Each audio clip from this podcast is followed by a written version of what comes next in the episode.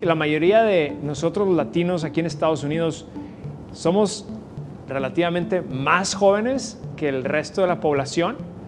Eh, chambeamos, trabajamos muchísimo, quiere decir que tenemos ingresos y muy pocas veces estamos pensando en que, ah, ¿qué pasa si nos enfermamos? ¿O qué pasa si tenemos un accidente? O peor aún, ¿qué pasa si fallecemos? Y algo interesante es que en este país, es duro decir esto, pero en este país sale bien caro nacer, sale bien caro enfermarse, pero también sale bien caro morirse. Y el seguro de salud, o sea, el seguro de gastos médicos, que ya, ya lo hemos eh, discutido en otras ocasiones, ese te protege cuando te enfermas o cuando tienes un accidente. Em, pero, ¿qué es un seguro de vida y para qué sirve? FinHabits presenta Hábitos Financieros. Los saludos de Nueva York. Soy Carlos García, el presidente de FinHabits, la app financiera número uno en español en Estados Unidos, que te permite invertir en la bolsa de valores desde 20 dólares, 50, eh, 100 dólares por semana y sin plazos. Tú decides cuánto quieres estar invirtiendo. Si no lo has hecho, si no has empezado, descarga la app, hazlo ahorita, descarga la app hoy mismo y empieza a generar este hábito financiero de invertir en tu futuro. Antes de seguir, les quiero recordar que yo no soy un agente de seguros y, esta información que les estoy dando es informativa, es para efectos de educación.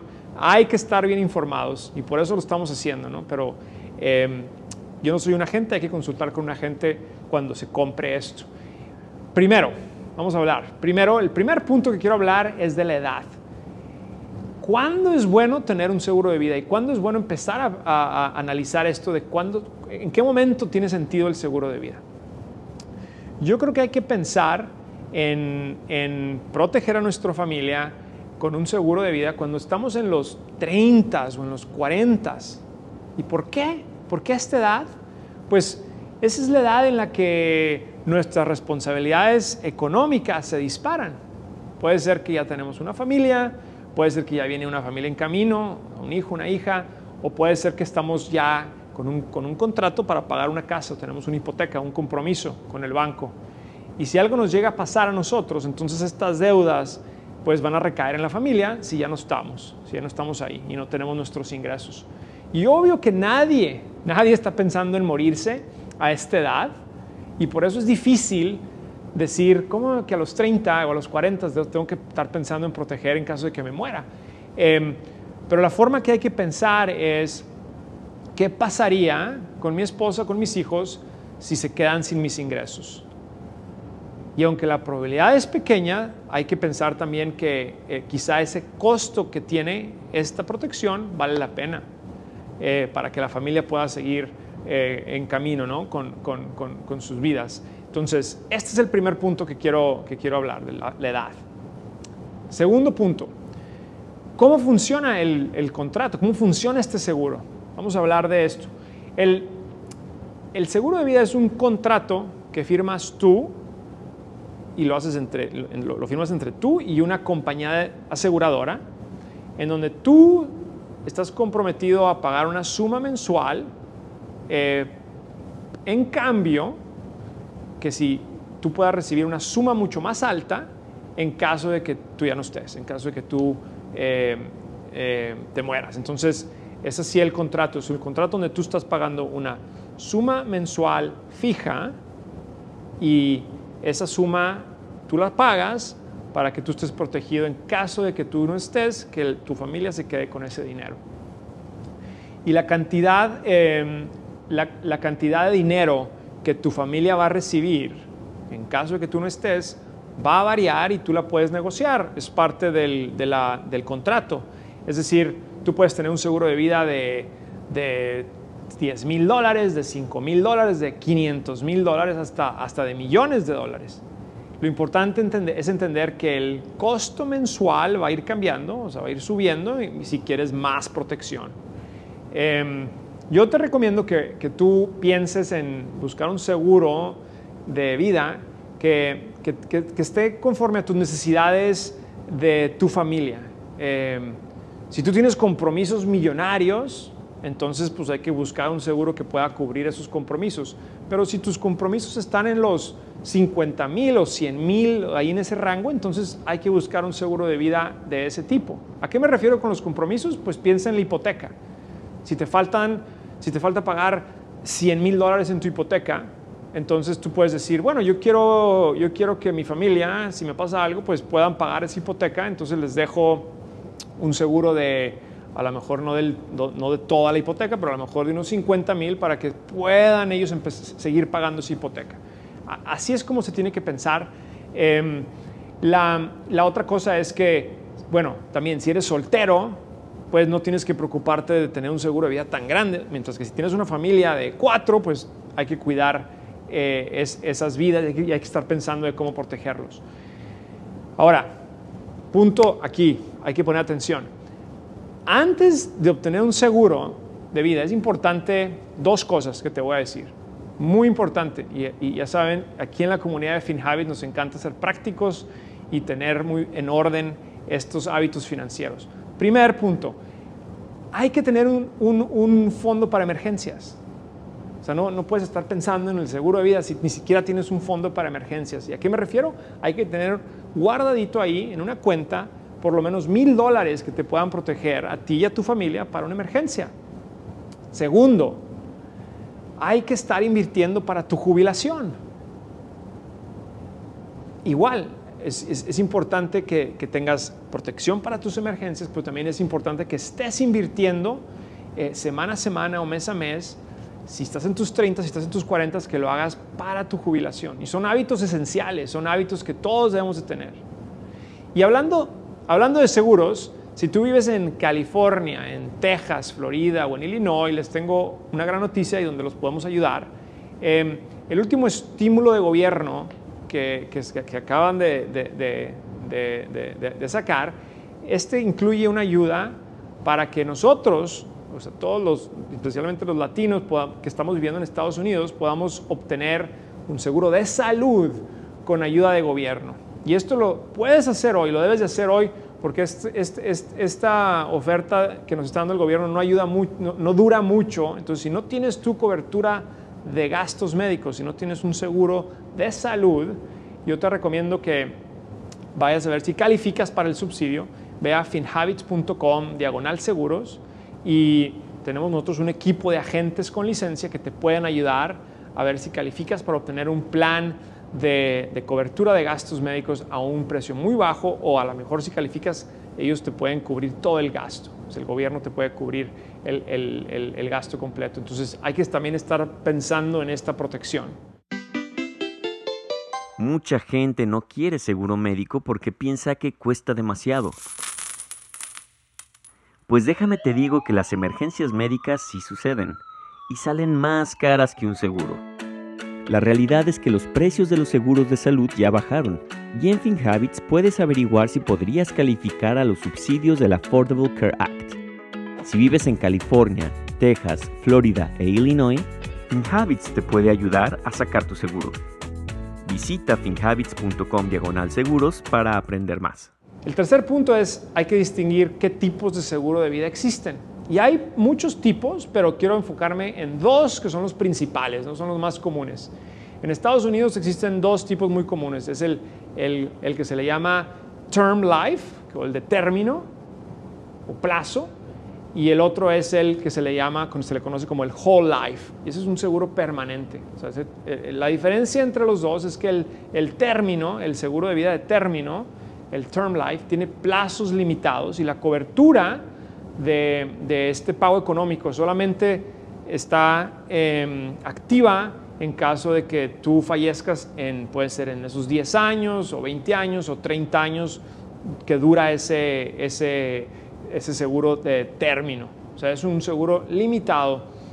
Y estos seguros de término mm, tienen un costo, más, un costo mensual más, más accesible, es más, más bajo eh, porque es un contrato temporal y es también más sencillo de obtener. Eh, va a funcionar más o menos como un alquiler, ¿no? Si piensa que tú estás em, alquilando una casa y estás pagando una renta mes a mes, pero ¿qué es lo que pasa? Que al año 20 viene el dueño y te toca la puerta y te dice, regrésame a mi casa, o sea, ya se acabó el contrato. El seguro de término funciona más o menos como, como está rentando pues este, esta protección. El otro seguro es el permanente o el whole life y este dura toda la vida. Por lo tanto, pues, la probabilidad de que obtengas el beneficio de morir es el 100%, ya que sabemos que hay dos cosas seguras en la vida, que es los impuestos y la muerte. Entonces, este es un seguro de vida que te protege para toda la vida, pero va a ser más costoso que un, que un seguro de vida de, plazo temporal y vas a tener que seguir pagando esta mensualidad hasta el final.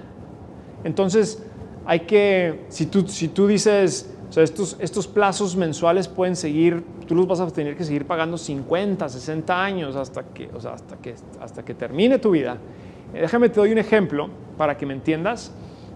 Asumamos que tú compras eh, un seguro, tú tienes 30 años, eh, vas a comprar un seguro de vida de, de, con un término de 20 años y tú empiezas a pagar hoy ese, ese seguro de vida, pero eh, lo pagas de, pues de los 30, lo estás pagando de los 30 a los 50 años. Pero ¿qué pasa si a los 65 te, te mueres y ya no estás cubierto? Pues no tienes la protección. Ahora, si contratas un seguro permanente, empezando a tus 30, y te pasa algo a los 65, y entonces si estás cubierto, asumiendo que todavía lo sigues pagando, y pues sí tienes la protección económica. Mucha gente va a pensar inmediatamente que el seguro permanente es una mejor opción. Y bueno, en cuanto a cobertura, sí, porque pues te está cubriendo, pero acuérdate que tuviste que pagar muchos más años por esta prima mensual y acuérdate también que el costo mensual era mucho más alto mes a mes. La prima mensual, la diferencia entre una prima mensual entre un seguro de término y un seguro de, permanente puede ser, o sea, el, permanente puede costar hasta ocho veces más. Es decir, si la prima mensual del seguro término es de 30 dólares, por ejemplo, pues la prima mensual del, del, seguro de vida sería de 240 dólares al mes. Esto es un ejemplo, ¿verdad? Pero el punto aquí es que esa cobertura sale muy cara en el seguro permanente. Algo también eh, muy importante es que cuando estás en tus 30, en tus 40, estás en un momento muy importante para el desarrollo de tu familia y, es cuando tus hijos están creciendo o es cuando estás pagando esta hipoteca y aquí es cuando tiene más sentido tener esta cobertura, tener esta protección eh, durante estos 20, 30 años. Eso es lo, eso es lo que uno tiene que pensar. Eh, mientras que quizá cuando ya estás en los 60, 70, ya dejaste un patrimonio que se ha ido acumulando por otros lados también. Entonces hay que pensar qué es lo que vale, qué es lo que más conviene. Y ahorita les explico, ahorita al final les voy a dar mi, mi, lo que yo pienso. Pero hablemos del cuarto. El cuarto, la cuarta cosa que es importante es entender qué factores determinan el costo del seguro. Ok, cuarto, el cuarto punto. Mientras los otros seguros que más conocemos, como es el seguro de carro, eh, utilizan ciertos factores para determinar el precio y utilizan, por ejemplo, el, cuál es tu historial de manejo, de accidentes, cómo te ha ido en tu, en tu vida manejando, o a lo mejor están viendo también tu historial crediticio. Las compañías de seguros de vida mm, se fijan en otras cosas. Se van a fijar principalmente en tu edad, en tu género, tu salud y tu ocupación. Es decir, que el, costo mensual de una protección de, vamos a decir, una protección de, un seguro de vida de término de 100 mil dólares, va a costar más mes a mes para una persona que tiene 40 años. Si empieza a, comprar el seguro a los 40 años, va a costar mucho más que para una persona que tiene 30 años. Y también una persona que fuma puede estar pagando el doble que por el mismo seguro que una persona que no fume. Así que es importante entender estas cosas. Y luego también hay trabajos, la ocupación, los, hay trabajos que, tienen, que son más peligrosos y, que, pueden tener una prima mensual más, más alta. Si tú trabajas afuera o, estás trabajando en una oficina, puede que el costo eh, este, vaya a cambiar. Entonces la, ocupación también influye mucho. Pero déjame te digo algo aquí interesante. Al final del día, el negocio de los seguros de vida funciona de esta forma. Una compañía de seguros, ella quiere que, esa compañía quiere que tú estés pagando este seguro mes a mes y que no te mueras. Ellos quieren que tú les pagues esa prima mensual y que, y que no te mueras, porque si te mueres, ellos tienen que pagar a ti una suma, tienen que pagar a tu familia una suma, un, un, monto que puede ser mucho más alto que lo que tú les diste. Eh, este es en el caso de los seguros de término. Entonces, por eso el seguro de término de alguien que tiene 30 años, un seguro de, de, término de 20 años es mucho más barato que un seguro de vida permanente. En el caso de los seguros permanentes, las compañías hacen dinero porque muchas personas no pueden mantener estos pagos altos mensuales toda la vida. ¿Y qué sucede? Que al final hay muchos clientes que ya no estuvieron cubiertos porque no pudieron pagar, entonces la compañía pues sale ganando, eh, asumiendo que ciertos clientes no terminaron de, o sea, no siguieron pagando hasta el final. Es un costo alto.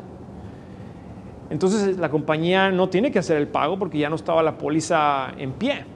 Em, entonces, aún, déjame te doy ahorita al extremo, aún si tú pudiste pagar esta póliza toda tu vida, uno tiene que preguntarse, ¿qué hubieras podido hacer con ese dinero, tú con ese dinero? Es decir, si tú le pagaste 240 dólares a la compañía todos los meses, eh, toda tu vida, ¿qué hubieras podido hacer tú con esos 240 dólares si quizá tú los hubieras invertido? 240 dólares, 240 dólares cada mes toda tu vida. Y ahí está la clave, ¿no? Hay que entender muy bien uno también puede crear un patrimonio familiar eh, por su cuenta, pero hay que tener ese hábito de inversión. Compañías de seguros de, vida permanente te van a decir, es que este contrato te está forzando a poner 240 y así te proteges, pero, pero uno puede tener también el hábito y puede estar invirtiendo esa cantidad mensual por su cuenta, lo pueden hacer con FinHabits, por ejemplo, y pueden ir desarrollando ese patrimonio de largo plazo. Y en el caso de, en caso de que uno fallezca, pues existe un patrimonio que tú le puedes dejar a tu familia. Es un concepto similar. Esto no es un seguro de vida, eh, pero nomás lo quería poner para que ustedes lo comparen. Entonces, no podemos, o sea, no podemos predecir la muerte, o, sea, no podemos saber cuándo va a pasar esto o cuándo, o cuándo nos va a suceder un accidente. Y lo que sí podemos hacer es prevenir que, la economía de nuestra familia esté protegida. Y por eso, por eso es importante tener eh, seguro de gastos médicos para casos de accidentes o que nos enfermemos y el seguro de vida cuando estamos en esa edad de los 30, 40 o 50. Creo que es importante, ya que es, en esta edad el seguro de vida de término es de bajo costo y puede ser una protección que pueda ayudar a tu familia a seguir adelante. Gracias por acompañarnos en este episodio de Hábitos Financieros. Soy Carlos García de FinHabits. Este podcast es producido por FinHabits Inc., Giovanni Escalera en producción y edición, Adal Gutiérrez en guion. Recuerden que este podcast es para efectos de información y no constituye una solicitud o recomendación para comprar o vender activos. Los servicios de asesoría financiera de FinHabits solamente se proporcionan a los clientes a través de la app o el servicio online. El rendimiento de las inversiones no está garantizado y los resultados pasados no son garantía de resultados futuros.